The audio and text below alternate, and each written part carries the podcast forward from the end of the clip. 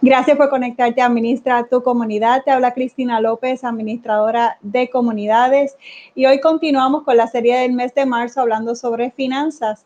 Hoy estaremos dialogando sobre los deberes y poderes del, del tesorero de la Junta de Directores. Para ello nos acompaña el licenciado Santiago Flores. Bienvenido. Hola, saludos Cristina. Hoy estoy en una versión móvil. Sí, licenciado, está como en un diferente location, pero gracias por, por acompañarnos en el día de hoy. Esperamos, ¿verdad?, que esto no, no va a eliminar la información que, que tenemos para llevar a, a, nuestros seguidores en el día de hoy. Naturalmente, siempre estamos a las órdenes. Pues continuamos con lo que habíamos estado, lo habíamos comenzado la semana pasada, que era dialogando sobre aquellos aspectos de la ley de condominio, eh, donde hablaban sobre el tema de finanzas. Pueden buscarlo, estamos preparando los videos de manera tipo librería, donde puedan buscarlo a través de Instagram o de YouTube bajo los diferentes temas. Ya estamos, vamos a estar organizando esto sobre los temas de, de finanzas, está ya el tema sobre asambleas, el tema sobre seguro y los temas que son relacionados a los administradores. Así que de manera que cuando tengan que buscar de manera rápida, ahí los tienen para su beneficio. Así que eh, hoy el tema que nos compete es sobre los poderes y deberes del, del, tesorero de la Junta de Directores. Estaremos hablando sobre la ley de condominios en el artículo 56. Para que lo tengan de referencia, ese es el que habla sobre ese tema solamente. O sea que el tema, el artículo 56 de la ley de condominios 129 del 16 de agosto del 2020 toca este tema en particular. Licenciado, háblenos sobre la figura del tesorero para comenzar. Claro, Cristina. Mira, eh, en primer lugar, eh, todos deben tener ¿verdad? presente, la ley de condominios lo que exige son tres puestos eh, en particular, que son el puesto de presidente, secretario y tesorero. Eso es lo que se suele llamar los puestos ejecutivos. Más allá de eso, pues entonces viene la figura del vocal que puede configurarse ¿verdad? Sencillamente como un vocal o puede configurarse como vicesecretario, vicetesorero, vicepresidente y otro tipo de, ¿verdad? Otro tipo de puestos que vemos que eh, regularmente pues se crean eh, eh, en la junta de directores. Esos tres puestos de presidente, secretario y tesorero pues son los puestos que conllevan sobre sus espaldas o que llevan sobre sus espaldas la mayor parte de la responsabilidad en cuanto a las funciones se refiere, porque la ley le impone a esos tres puestos unas funciones particulares, no así a los vocales cuya función la va a determinar la Junta de Directores en su momento, eh, y o bien pudiese estar determinada por el, por el reglamento eh, del condominio. En el caso particular del tesorero, pues esencialmente esa es la persona que va a estar al comando de la finanzas del condominio. Muchas veces la figura del agente administrador, o la inmensa mayoría de las veces, la figura del administrador, es trascendental en esto porque es quien ejecuta ¿verdad? las acciones y todo lo demás, pero el tesorero al final del día es responsable de pasar juicio sobre todo lo que ocurre en cuanto a las finanzas y de instruir las acciones que como mandatario el, el administrador va a estar ejecutando, eh, ¿verdad? En lo que a las finanzas se refiere. Así que aquellas personas que se encuentran en junta de directores y ocupan un puesto eh, de tesorería, deben eh, prestar mucha atención a lo que vamos a hablar hoy porque la negligencia de un tesorero, además de, pero en mucha medida está eh, enmarcada en las cosas que vamos a discutir hoy, porque son los requisitos que la ley le impone, eh, ¿verdad? En cuanto a su función. Así que no sé si tú me puedes ayudar, Cristina, ya que yo estoy manejando y vamos función por función según la ley y la vamos discutiendo. ¿Qué tú crees?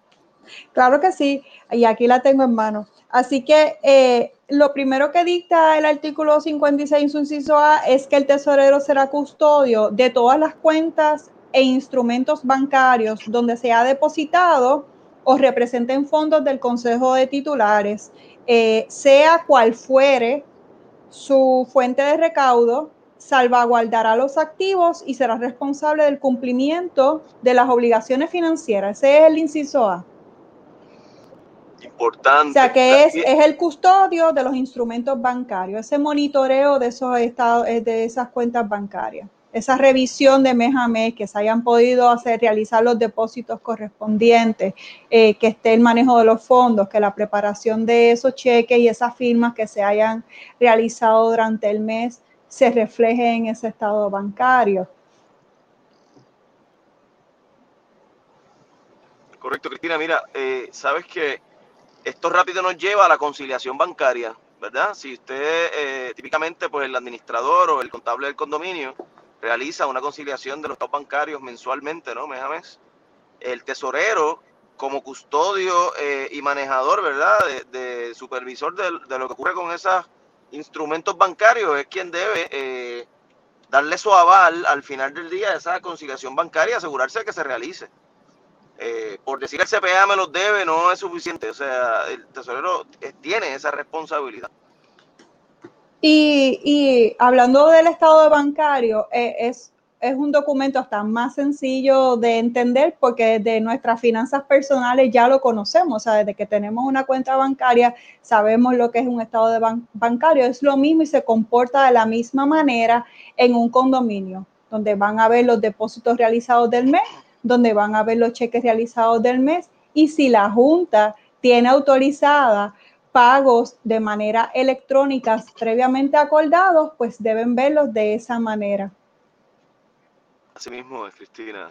Así que este no es, no es nada extraño a lo que sería un estado de banco personal. Correcto. Eh, en el inciso B se eh, establece que coordinará con el agente administrador y o contador que se contrate los asuntos financieros del Consejo de Titulares y se asegurará que se anoten detalladamente en un libro o aplicación y o programas de computadoras todas las transacciones. O sea, básicamente el artículo B lo que, lo que establece es que vas a monitorear que todas las transacciones contables se lleven de la manera este, adecuada y que se refleje toda transacción, ya sean ingresos o gastos. Correcto, Cristina. De nuevo, el, tesorero, fíjate, la gente a veces le coge miedo a la función de tesorero. Y yo siempre les digo, hay que trabajar y una responsabilidad muy grande, pero ciertamente el tesorero hace su trabajo cuando hay una administración de la mano del administrador y cuando hay un contable de la mano del contable o de la mano de ambos. Y al final del día es un, es un trabajo de supervisión, ¿no? Eh, claro está, de nuevo, si de, repente no hay eh, contable o no hay administración, pues algún trabajo tendrá que realizar para ejecutar, lograr, ¿verdad? La ejecución que se persiga el fin eh, de llevar la contabilidad correctamente. Pero no es lo usual, lo usual, pues tiene más bien una función de, supervisión este, de, esos, de esos haberes y de esos movimientos que se van registrando. Me da a pensar que, que, también en, las, en los condominios que se autoadministran, que es parte de ese público al que queremos llegar, porque siempre hay eh, estas personas que están disponibles o que, quieren estar en la junta de directores y a veces por el temor o el desconocimiento de qué me toca, qué voy a hacer.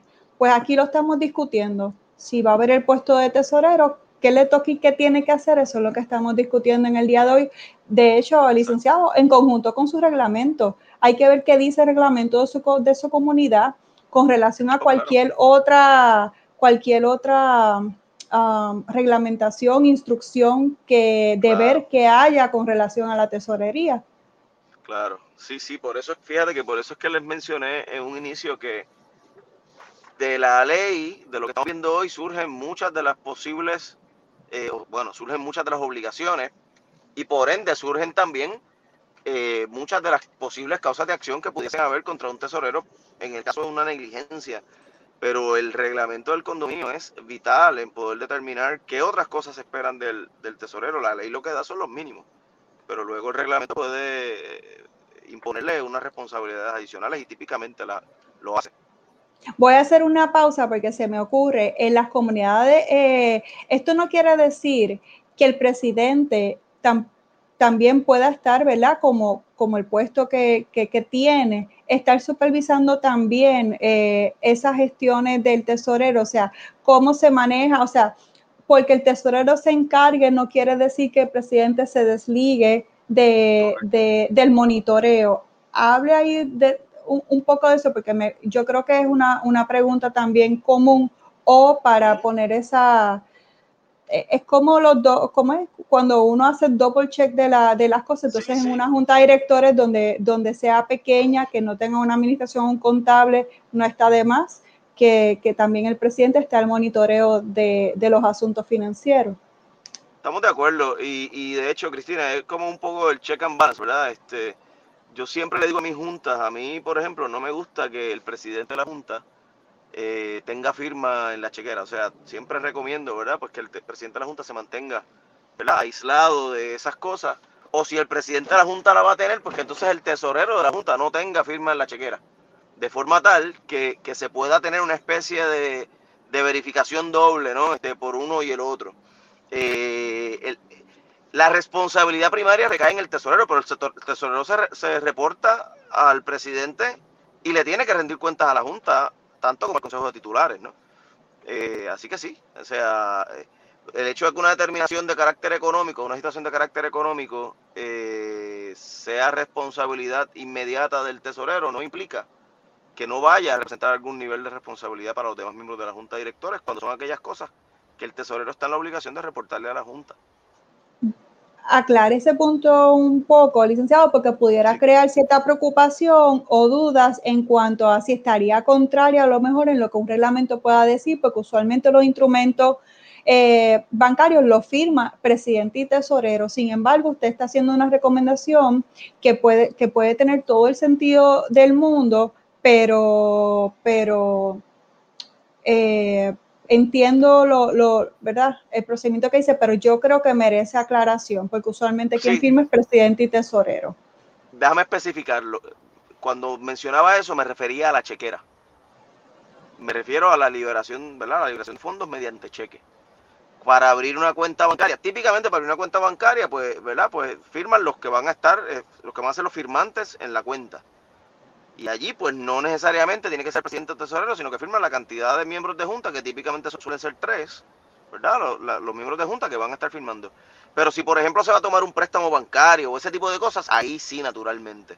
Eh, tiene que haber siempre, o típicamente se tiene que contar con la firma del presidente y del tesorero. Ahora bien, lo que sucede es lo siguiente. Fíjate que la firma, por ejemplo, para obtener un préstamo por parte del Consejo de Titulares, no envuelve el desembolso inmediato en la inmediatez de fondos.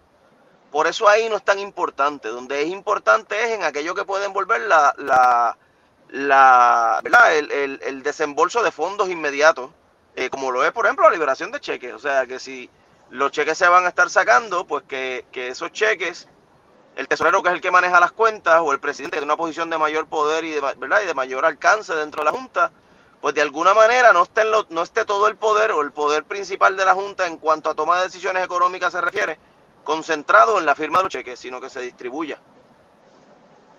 Ok, o sea que, pero, pero, la aclaración general es que es en cuanto, en cuanto a la firma de cheques. En cuanto a otros eh, procedimientos bancarios, pues, pues sí, ciertamente el presidente de la Junta y el tesorero muchas veces son no por voluntad, sino porque así lo exigen las instituciones bancarias, ¿verdad? Los que tienen que firmar. Ok, bueno, eso, eso es una, una, una recomendación que usted suele practicar y, tiene sus propósitos, ¿verdad? A, los clientes, eh, para propósitos de los que no siguen, pues usualmente sí, quien firma es presidente y tesorero. Yo creo que usted lo dice en cuanto a fiscalización, que, que fiscalice, no firme. Yo creo que por ahí es el que usted, el, lo que usted quiere decir, porque me preocupa, licenciado, tengo que, tengo que aclarar de esa manera porque puede crear controversia.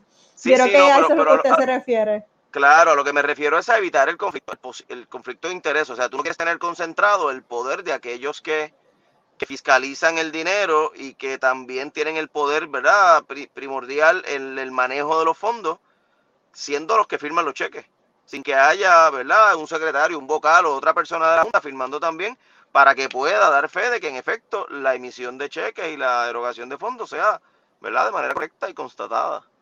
Pero Porque déjenme decirles algo, y, y, perdóname, déjame decirles algo.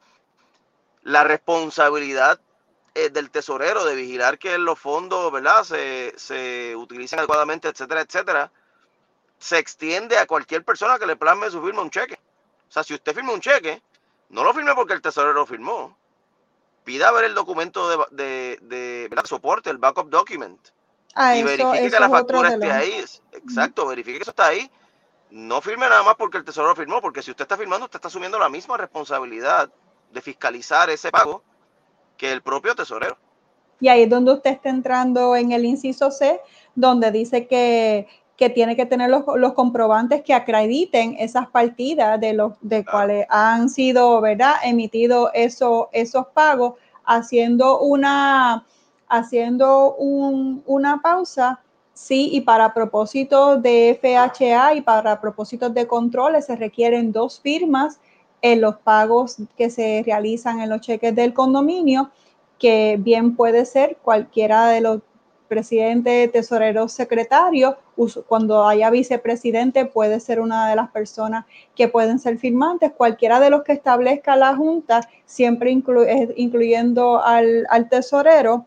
Y nunca está de más que registren más de dos firmas, porque hay inconvenientes. Hay personas que um, se enferman, se van de viaje, renuncian y en esas circunstancias toma tiempo entre que los nuevos firmantes vayan al banco a hacer ese, ese cambio de firma. Así que por lo menos tener tres firmas este, es saludable en el momento de cualquier contratiempo.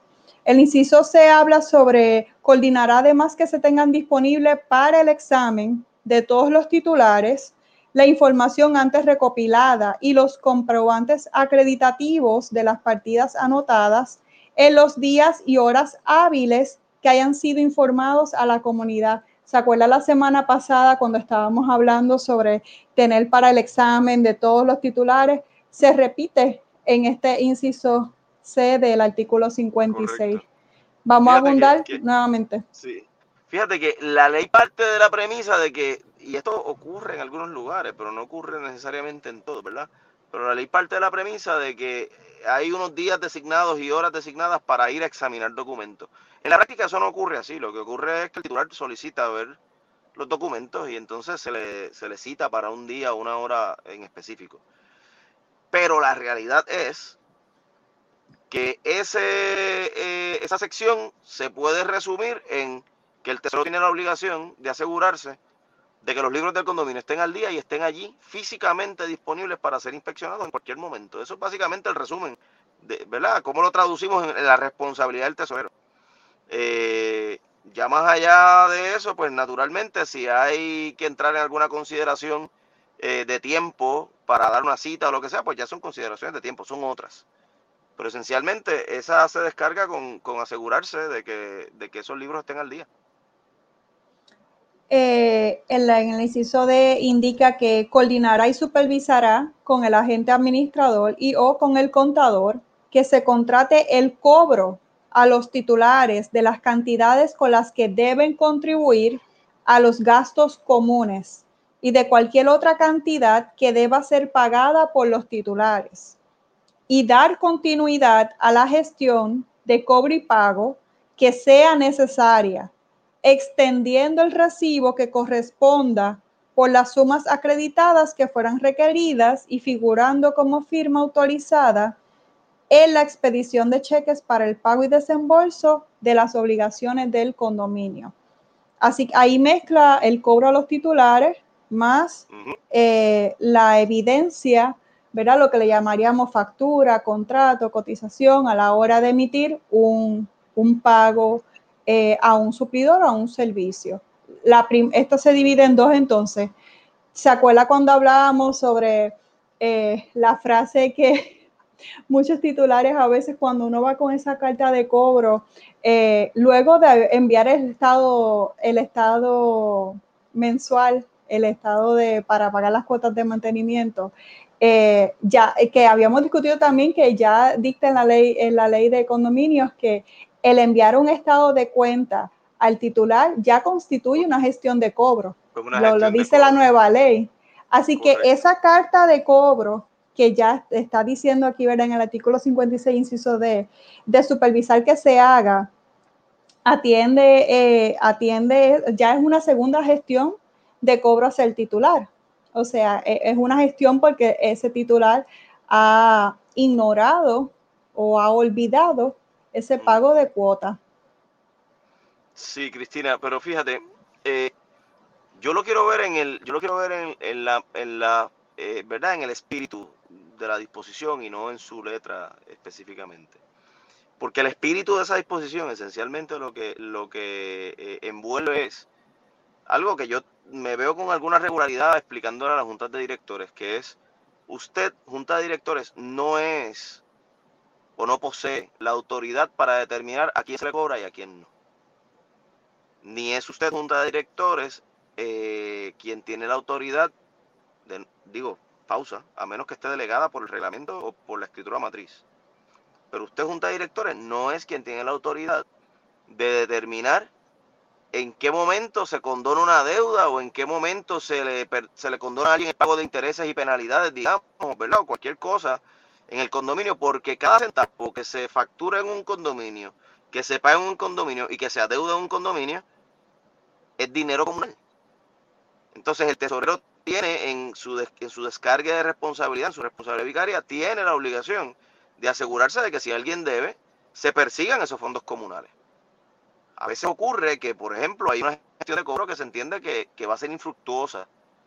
Mi consejo a la Junta siempre es, mira, vamos a coger la próxima asamblea y vamos a llevar a la asamblea cómo se va a atender esta deuda. ¿Por qué? Porque es que la Junta no puede determinar no cobrarla. La Junta tiene que perseguir esos fondos. Aún con, que la, aún con que la ley nos diga que dos meses o más se considera y activar todos los procedimientos de cobro que establece la ley, aún así cuando diga que con tres meses o más no puedes participar. O sea, me parece, hoy estamos como en contradicción, hoy estamos en contradicción eso Está, eso está perfecto. Porque este, me está diciendo lo contrario, la ley me estaba diciendo a mí, te toca cobrar, te toca supervisar a la gente administrador que cobre, pero usted me está diciendo algo ahí como que le toca al consejo decir a quién cobrar. No, no, no, no, no. Eso mismo que tú estás diciendo, lo que yo estoy diciendo, lo que yo estoy diciendo es que la Junta no tiene autoridad para decir no voy a cobrar.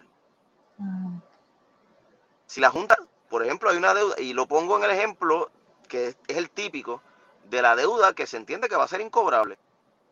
Hay veces que hay un apartamento que está abandonado, que se sabe que la gente se mudó para Estados Unidos, que se murió todo el mundo y que no quedó nadie. Hay veces que tú tienes una unidad que tú sabes que no vas a poder cobrar, pero debe una barbaridad de dinero.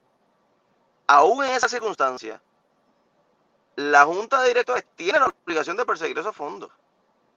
No puede decir no lo voy a hacer porque me cuesta mucho dinero y eso no se va a cobrar. Las consideraciones prácticas las entendemos. Pero no tienen esa autoridad, a menos que se le haya delegado por el reglamento o por la escritura o en una asamblea del, Consejo de Titulares. Y ojo con eso, porque de nuevo estamos hablando de la disposición de elementos comunales. O sea, los fondos de un condominio son elementos comunales. Así que sabemos que hay unos cuantos de mayoría ahí que pueden aplicar. Ojo, con eso.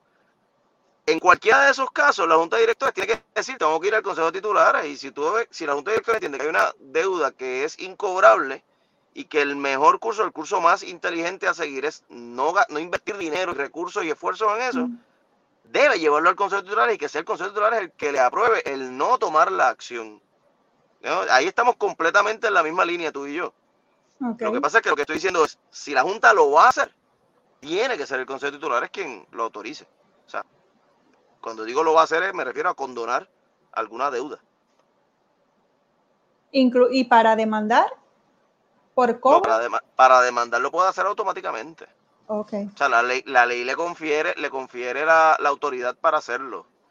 Este, sí, eh, en, algunas en algunas circunstancias, cuando la ley establece, y esto es otro cuento para otro día, pero en algunas circunstancias, cuando el condominio es quien es demandado, pues entonces ahí a veces hay que ir al Consejo de Titulares para poder obtener autorización para la contratación de, ¿verdad? Del, recurso legal que se vaya a utilizar.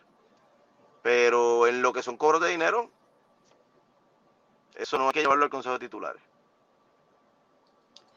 Tenemos entonces que en el, en, en el inciso C que, indica que recibirá y revisará mensualmente todos los estados de cuentas bancarias donde hayan depositado fondos comunes, verificando que los depósitos se han realizado de un término que no sea excedido cinco días laborables desde su fecha de recibo y confirmando la validez y propiedad de todo cheque girado y cobrado, el que nunca podrá ser librado al portador y que para cada uno de esos desembolsos hay un comprobante o recibo correspondiente.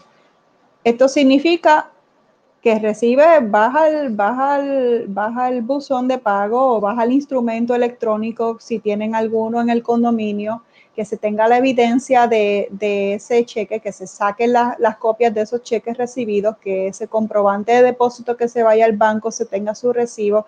O sea, es que todo el proceso de la recopilación de fondos esté documentada y, evidenciada con el total que será eh, comprobado en ese estado de banco. En la práctica sería así. Pues Cristina, esa es la, esa es la conciliación de la cuenta bancaria. Que hablamos en el, en, el, en el primer. Hay un punto aquí que para los administradores de las juntas entramos en la parte práctica, que de esto se trata también, administrar tu comunidad, que no solamente el electo, sino poner, o sea, hablar sobre la práctica, el día a día de lo que nosotros llevamos o las juntas de directores que se autoadministran, porque usualmente los administradores tienen unos días para recoger esos pagos que están en el buzón. Eh, y aquí hay, aquí hay algo que pudiera causar preocupación o duda en cuanto a los procedimientos del recogido de pagos. Eh, porque a veces las personas piensan, me dicen, ah, pues está el buzón y tú vienes, pues esa gestión la puedes hacer todos los días o esa gestión la puedes, hay que, hay que ver cómo está contratado ese administrador eh, y para disponer de hacer ese procedimiento. Vamos a hacer una popa que dice, eh, verificando que los depósitos se hayan realizado dentro de un término que no se haya excedido de cinco días laborables desde su fecha de recibo. El administrador pudiera cumplir indicando que ya está establecido como una política que se recogen los pagos el día tal, aunque la persona lo deposite eh, dos, tres días antes de esa fecha, que el administrador los recoja. Um, ¿Cómo se manejaría la práctica versus lo que dice aquí? ¿Quién determina esos cinco días? Bueno, los cinco días los determinó el legislador. Están allí. O sea, ahí tú no tienes, la ley son los cinco días. Fíjate. ¿Los cinco días desde cuándo? ¿Desde que la persona lo puso en el buzón? ¿O desde que ah, se sabe, o desde que se sabe ya como política del condominio que ese administrador los recoge los lunes o los martes, miércoles o los jueves? Y todo el mundo sabe que son esos días que el administrador recoge y va a depositar. Pues si se sabe que ese día el administrador recoge para preparar esos depósitos, pues que no se excedan cinco días de esa fecha que es de conocimiento general? las dos conviven. O sea, es desde el momento en el, del recogido del cheque o del pago, ¿verdad? Eh, y naturalmente, eso es, eso es por el lado de los cinco días. O sea, estamos en el final de la fórmula. Al principio de la fórmula lo que vamos a tener es cuándo es que se recoge. Y eso será de acuerdo al proceso administrativo que sigan eh, o a lo que dispone el reglamento, ¿verdad? Eh, del condominio. O sea que las, dos, las dos conviven, ¿no? O sea, tanto la disposición de ley como la disposición reglamentaria o, el procedimiento administrativo que se tenga. Para no quedarnos con dudas, ¿cuál sería la recomendación a los administradores o las juntas para atender este particular? ¿Qué, qué pudiera ser una alternativa? Bueno, lo que tú estás diciendo está perfectamente bien. O sea, haga el recogido en el término que usted típicamente lo hace, pero trate de que sea semanalmente y naturalmente, una vez usted tenga ese cheque en la mano, es una papa caliente, tiene cinco días. Tiene que depositarlo en o antes de cinco días. Naturalmente, mientras más usted pueda recoger los cheques para que esos depósitos entren con mayor frecuencia, mejor todavía, así se evita los riesgos de un robo, de un daño, de una pérdida eh, ¿verdad? De esos, instrumentos bancarios que le están siendo depositados para el pago de, de, de los haberes del condominio. Pues hablado eso, seguimos con el inciso F, que sería preparará y coordinará el envío de los estados financieros según dispone el artículo 53, que habíamos hablado que entonces esto responde a que el envío de los estados financieros, aquel que se prepara a final de año para su asamblea ordinaria. Volvemos a lo mismo, Cristina.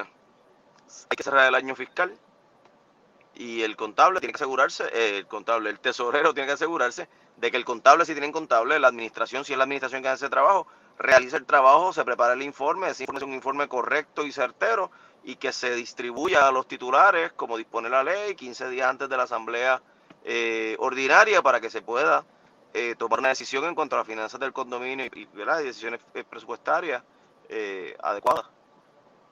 El inciso G habla sobre coordinará la redacción con el contador que se contrate o redactará para la revisión de la Junta de Directores el, proyecto de presupuesto anual eh, de ingresos y gastos previsibles, incluyendo la aportación correspondiente a la cuenta de reserva precisando la cuota de mantenimiento que a base del el porcentaje de participación le corresponde a pagar a cada titular. O sea que aquí lo que establece es, tienen, tienen que preparar el presupuesto anual y que se estipule en ese presupuesto, ¿verdad? Para, para discusión, que los residentes puedan ver, ¿verdad? En una tablita abajo, cuánto van a pagar de acuerdo a su porcentaje de participación, que casi siempre se prepara en la parte baja, eso pronto lo vamos a tener con, con el CPA García hablando sobre el tema de presupuesto, eh, que esperamos tenerlo para la próxima, la próxima semana. El inciso H dice, hará depositar en las cuentas correspondientes las cantidades cobradas y se asegurará que el uso de fondo de reserva se haga según aprobado por el Consejo de Titulares y en cumplimiento con, lo establecido en esta, en esta ley. Eh, volvemos a lo mismo, o sea, eh, eh, estábamos hablando y, y, dialogábamos de forma jocosa que a veces los titulares cuando reciben el cobro dicen, ay, para eso son buenos, para cobrar, pero en esta discusión que teníamos es que es que sí, hay que cobrar. Yo creo que es lo fundamental de la junta de directores y el administrador, es de, las de las primeras tres cosas eh, que tenemos a nuestro haber.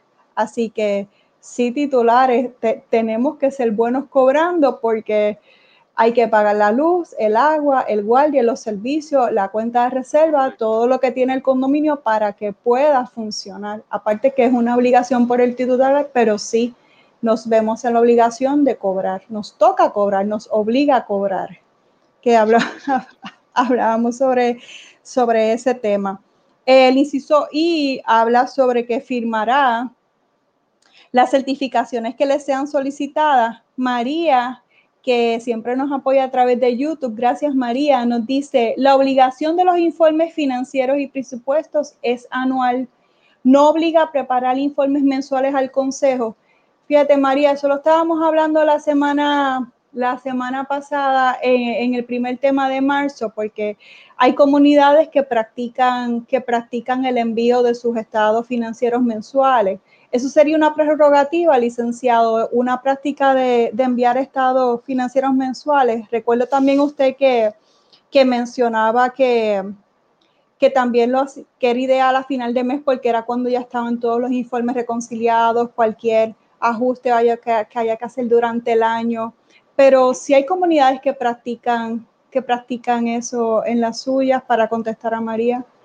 Sí, lo hacen, lo, hay, hay comunidades que lo hacen y es una práctica sana. Lo que pasa es que, de igual manera, es una práctica un poco, eh, bueno, es una práctica trabajosa en el sentido de que hay que preparar ese informe.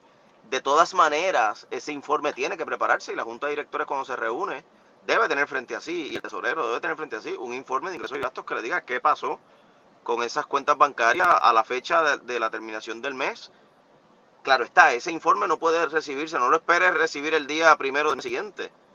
Ese informe va a, va a demorar en lo que llega el estado de cuenta del mes, se prepara el informe, entonces se libera. O sea que típicamente esos informes corren con un mes de, ¿verdad? De, Prácticamente. Dependiendo cómo sea el método de ellos recibir la información, si la reciben de manera electrónica, si tienen que esperar el correo. Y también, Cristina, de cómo, va, cómo valorar la información. O sea, si tú estás en, un, en cash basis o no, pues eso va a influenciar cómo tú interpretas tu data y dónde puedes cortarla para ciertos fines, ¿no? Eh, ahora, la vez pasada estábamos hablando particularmente de este mismo proceso, pero para la asamblea.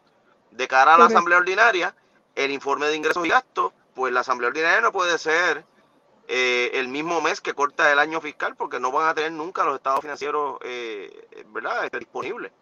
Debe ser por lo menos dos meses después del corte del año fiscal para que haya tiempo suficiente para que se pueda realizar ese informe, sobre todo si es auditado.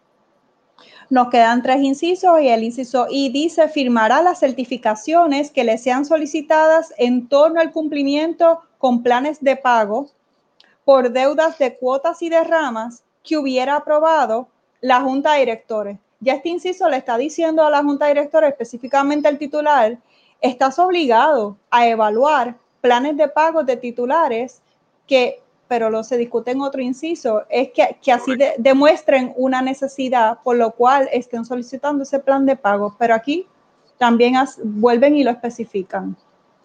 Sí, y mira, Cristina, una cosa importante que, que hay que tener presente es que el plan de pago, o sea, la obligación de considerar un plan de pago o de darle al titular moroso una alternativa de plan de pago no puede ser, no es, o sea, no implica que el titular moroso va a llegar con un plan irrazonable. Si usted debe 50 mil dólares, no puede proponer 5 dólares mensuales eh, a la deuda, ¿no? Eh, o sea, la Junta de Directores no está obligada a aceptar ese tipo de plan de pago, pero debe sí agotar la posibilidad. Este, y regresando a lo que estamos mirando ahora, pues el tesorero tiene la obligación de certificar no tan solo si la cuenta está al día o no, sino que si se encuentra en un plan de pago, pues tiene que certificar cuánto es la deuda, que en efecto es un plan de pago y que se está al día en el plan de pago y en la cuota corriente. Yo comparto con mis compañeros, este, con mis, con mis compañeros colegas o con la junta de directores, y es que nos damos cuenta en esta práctica de plan de pago, eh, esperar a ver qué le dice el titular. La mayoría de las veces el titular pudiera eh, eh, prestarle, ¿verdad? Informarle un mejor plan de pago del que usted pudiera pensar que le puede proponer. Así que, no sé, licenciado, yo, como ya lo he visto, veo que y permito y le digo a la persona, eh, ¿qué usted propone? Eh, en un plan de pago. Lo prefieres así, lo prefieres tu estrategia, Cristina, pero estás diciendo tu estrategia al aire. Pues, y voy a compartir muchas más, licenciado. Eso viene por ahí, pero es para eso, es para crear mejores comunidades. Y, es verdad, casi siempre eh, vienen mejores propuestas que, lo, que la otra parte lo diga primero. Eso, eh, la mayoría del por ciento funciona. Como una, como una técnica de negociación, eh, ahora digo yo un secreto, ¿no? Como una técnica de negociación, siempre es buen negocio, siempre es buen negocio escuchar antes de hablar. Ahora bien, si lo miramos desde el punto de vista humano, también nos damos cuenta, y, esto yo lo he aprendido a través de los años con aquellos casos donde se llega a un acuerdo y eventualmente el acuerdo se incumple. Hay veces que es pura, pura, este, eh, eh, pura responsabilidad del titular, pero hay otros casos donde ese titular, deseoso de poder alcanzar una solución y deseoso de poder, a veces sobreestima en la necesidad y en la urgencia de que se le reconecten los servicios o dentro de la misma vergüenza que tiene porque no puede cumplir con su obligación de repente, sobreestima su capacidad de pago. Entonces hace unas ofertas que dependen de unas variables muchas veces. Y cuando esa variable no se da, el plan de pago se afecta. y tienes razón, porque a la, a la larga lo que uno quiere es cobrar no que ese plan de pago se vaya a caer el próximo mes. Claro, tú, tú no quieres, oye, tú prefieres cobrar un dólar eh, de repente o, prefieres cobrar cuatro, cuatro de 25 centavos, ¿verdad? Porque el dólar, ¿verdad? Te dicen que lo vamos a pagar, pero eventualmente no llega. Pero es eh, cierto, también me ha, me ha pasado y he tenido que decir, ¿usted está seguro que puede cumplir con ese plan de pago? Y algunos me dicen que sí y algunos me dicen, bueno, Cristina, para decirte la verdad, lo, lo de verdad, de verdad, yo digo, yo prefiero que usted me diga lo que de verdad eh, va a llegar en esa fecha que usted quiere proponer y en esa cantidad que usted quiera proponer a que sea irreal. Tiene toda la razón ahí, me, me, me faltó la parte B de la negociación. Sí, déjame decirte algo, Cristina. Yo típicamente lo que hago es que en ese momento nosotros en la oficina pues atendemos, ¿verdad? Este, eh, casos de cobro como una materia incidental a nuestra práctica de condominio. Cuando una persona me presenta un plan, yo hago siempre igual que tú, yo le digo, ¿cuánto, cuánto tú me propones? Cuando esa persona hace su propuesta, entonces yo le hago básicamente un interrogatorio y yo busco aclararme a mí mismo si esa persona realmente está ofreciendo algo en lo que, en lo que, que está en capacidad de cumplir con ello. Si yo veo de las preguntas que le hago que esa persona no está en capacidad de ello, pues entonces yo me siento y reformulo la, situación con, el titular. Típicamente, esos planes de pago donde tú encuentras que la persona te dice, bueno, te voy a pagar X cantidad, pero cuando me llegue el bono de Navidad te voy a hacer un abono de tanto y luego estoy esperando terminar tal cosa para entonces pagarte tanto más. Y o las comisiones. que, Sí, exacto, ponme ahí que yo en tres años te voy a liquidar esta deuda. Mira, es, eh, hay demasiadas variables por el medio. Entonces ahí uno debe tener suspicacia y, y a esas cosas, en beneficio del condominio, en beneficio de uno como abogado que a lo mejor está haciendo el trámite, administrador que está haciendo el trámite, y en beneficio del propio titular para, evitarle el mal rato y la situación y la vergüenza, pues es mejor a veces decirle, no, mira, y no, si eliminamos esto y esto, ¿cuánto tú me podrías pagar? Suponte que no te llega la comisión, suponte que no que el bono de Navidad te lo bajan por la situación económica que hubo este año. Dime cuánto tú, sin esas dos, pudieses pagar Y entonces algo más cercano en esa vecindad, pues, pues típicamente es más estable. Pues ahí hablamos sobre la negociación de planes de pago y estábamos hablando sobre la obligación del tesorero para eh, eh, las certificaciones y cumplimientos con el plan de pago que es el inciso I. Nos faltan dos. El inciso J habla sobre supervisará que las suspensiones de los servicios que provienen de la infraestructura común del condominio que realice la administración sea en conformidad con lo establecido en la ley. Interesante porque ese tema los administradores hemos estado en esta semana hablando sobre las pólizas que nos corresponden para estar en cumplimiento con el reglamento y uno de los riesgos que hablan es cuando el administrador, porque la infraestructura tenga un error en la identificación de esos contadores, eh, corta quien no es, pues eso puede ser, ¿verdad? Un riesgo para activación de su póliza. O sea que aquí le dice el tesorero este inciso, asegúrate que se vaya a desconectar donde se tiene que, que desconectar y a quien se le debe desconectar, cumpliendo con la ley también y, Correcto. y y situaciones de salud que un titular pueda tener, que hay que, hay que, hay que, hay que cumplir con, con asegurarnos que no se le está cortando una persona que, que dependa de un servicio este, eléctrico o de agua para mantener una condición de salud. Correcto. Y Cristina, es importante mencionar lo siguiente, o sea, tiene que ser una condición de salud que dependa del servicio. O sea, que la vida de la persona, la salud de la persona se encuentre en riesgo por la falta del servicio, ¿no? Porque a veces surgen situaciones donde se plantean situaciones de, eh, condiciones de salud que bien pueden subsistir sin ningún problema, ¿verdad? Sin, el servicio de lujo de agua. o sea que eso, eso hay que verlo caso a caso, este, ¿verdad? Para, para, sin, sin entrar la aplicación correcta de la ley. Sin entrar en ello, porque es delicado, pero temas como, ah, es que tengo medicamentos que se refrigeran, es uno de los ejemplos que dan. Eh, o sea, ¿quién determina que sí, que no? ¿Cuál es la gravedad? O sea, en el momento de la desconexión y que no hay conocimiento, y esa persona cuando ya uno está en el contador o ya cortó y pasaron los cinco minutos, llegaron a esa llamada, o sea, eh, que sí, que no, qué condición de salud eh, aplica. Eso hay que determinarlo caso a caso, Cristina. Este, pero y no es lo mismo que una persona, eh, ¿verdad? Joven como tú o como yo, eh, diga, mira, es que tengo medicamentos que requieren refrigeración o que, que requieren estar fríos, ¿verdad? Eh, a que lo diga una señora de ochenta y pico de años, digamos. ¿Por qué? Porque tú o yo podemos bien mantener una neverita con hielo y nuestros medicamentos dentro de la neverita y nuestra salud no se afecta en lo absoluto. Pero esa señora de ochenta y pico de años, tú no le puedes decir que vaya al puesto de gasolina todos los días a buscar una bolsa de hielo para echarle una neverita para mantener sus medicamentos fríos. Por ejemplo, ¿no? Entonces, no estoy diciendo que una o la otra sea o que ese sea el criterio. Mm. Pero lo que quiero decir es que es una muestra de que, de que las mismas palabras en diferentes personas pueden tener, ¿verdad?, una aplicación completamente diferente y por ende unas consecuencias completamente diferentes. O sea que hay que verlo caso a caso.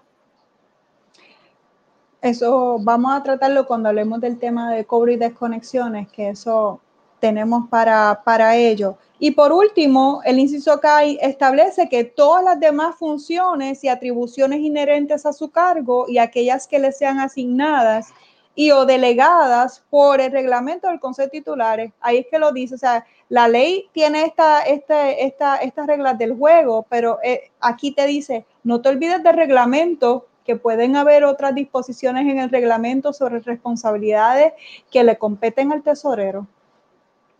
Cristina, eso es algo que los abogados llamamos una cláusula zafacón. Ok. Todo lo que se quedó cae dentro de esa cláusula. Claro está, aquí con el caveat de que quienes únicos pueden tirar en ese zafacón son el Consejo de Titulares a través del reglamento y la escritura de matriz. Pero me, me, parece, y ya cumpliendo con este tema, me parece que, esta descripción lo que trata es de dejar claro y establecer bien definido cuáles son los roles de ese tesorero y que los describe probablemente sin que quede ninguna duda. De cuáles son los roles de ese, de ese tesorero. Con esto, licenciado, terminamos el tema del día de hoy sobre los poderes y, responsabilidades del tesorero de la Junta. Espero que este tema le haya sido de utilidad. Permanecerá en la biblioteca de videos que están en Instagram y que estarán en YouTube bajo el tema de finanzas y espero que les, sirva a cualquier otra persona que usted conozca que está en la junta de directores, que piensa estar en la junta de directores. Eh, están sucediendo asambleas y llegan los nuevos miembros y dicen, eh, ¿y qué es eso? ¿Y qué me toca? ¿Y cómo lo hago? Pues esperamos que con esto pueda, pueda ser un punto de, de, partida, de inicio para, en conjunto con la ley y en conjunto con su reglamento, pueda conocer cuáles son las las reglas del juego con relación al tesorero. Licenciado, gracias por acompañarme nuevamente en, este otro setting móvil desde el carro. Agradecido porque entonces no nos, ¿verdad? Las personas que nos siguen sabían que venía el video hoy, que venía este tema. Gracias a María que nos acompaña, gracias a Carmen que nos acompaña y gracias a los que luego con calma, licenciado, fregando, eh, pintándose las uñas, eh, haciendo lo que sea, ver, los, ver los videos y que les agradecemos. Así que nos vemos la próxima semana. Eh, estaremos preparando un tema sobre cómo preparar un presupuesto, cuáles son los mitos y realidades de ese presupuesto, qué errores cometemos al momento de preparar el presupuesto, que, que no se nos debe quedar eh, que no se nos debe quedar al preparar un presupuesto, pues eso esperamos poder llevárselo a ustedes la semana que viene. Que pasen todos. Buenas tardes. Buenas tardes.